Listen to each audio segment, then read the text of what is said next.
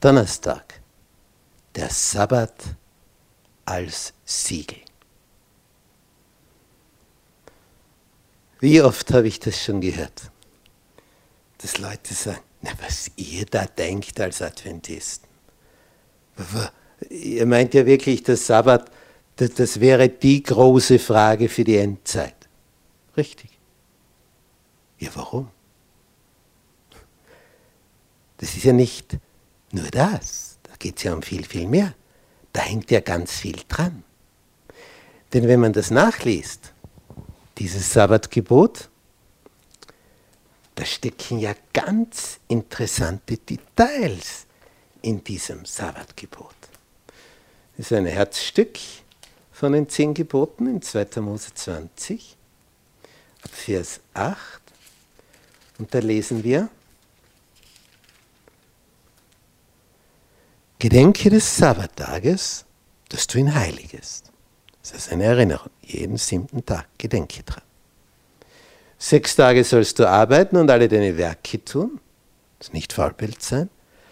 Aber am siebenten Tag ist das Sabbat des Herrn deines Gottes. Das du Urlaub. Da sollst du keine Arbeit tun. Auch nicht dein Sohn, deine Tochter, dein Knecht, deine Magd, dein Vieh, sogar die Tiere haben frei, sogar die haben Urlaub.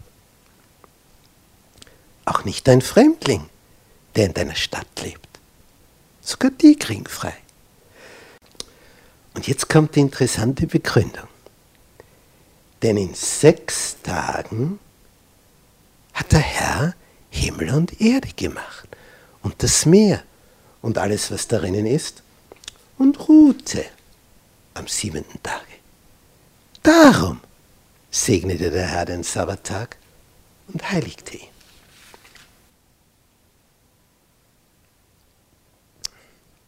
Es geht also hier darum,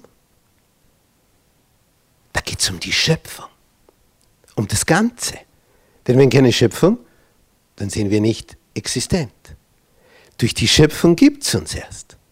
Und durch die Schöpfung können wir erst überleben. Denn hätte er das nicht so hergerichtet, dass wir die Luft zum Atmen, das Wasser zum Trinken haben, die Pflanzen als Nahrung und reine Tiere, ja, wo? Woher und wie und was? Wir wären ja hilflos.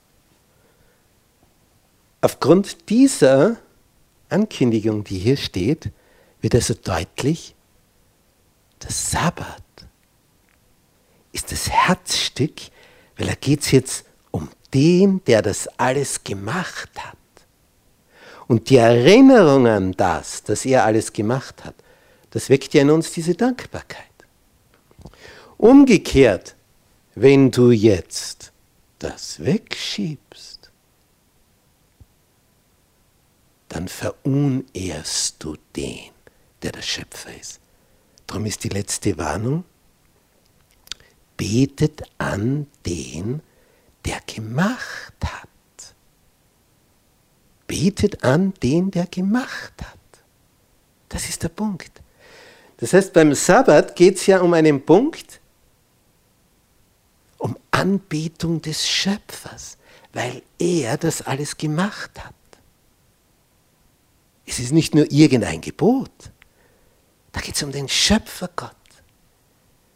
Wenn er es nicht so gemacht hätte, wenn er diesen Planeten nicht so hergerichtet hätte, ja, wer von uns könnte leben? Wir verdanken ja alles ihm. Und darum ist es ja so ein Verbrechen, ihm dann nicht zu danken und so zu tun, wie wenn wir selber uns diesen Planeten hergerichtet hätten.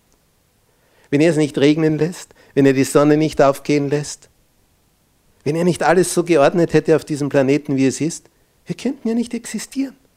Wir verdanken alles ihm.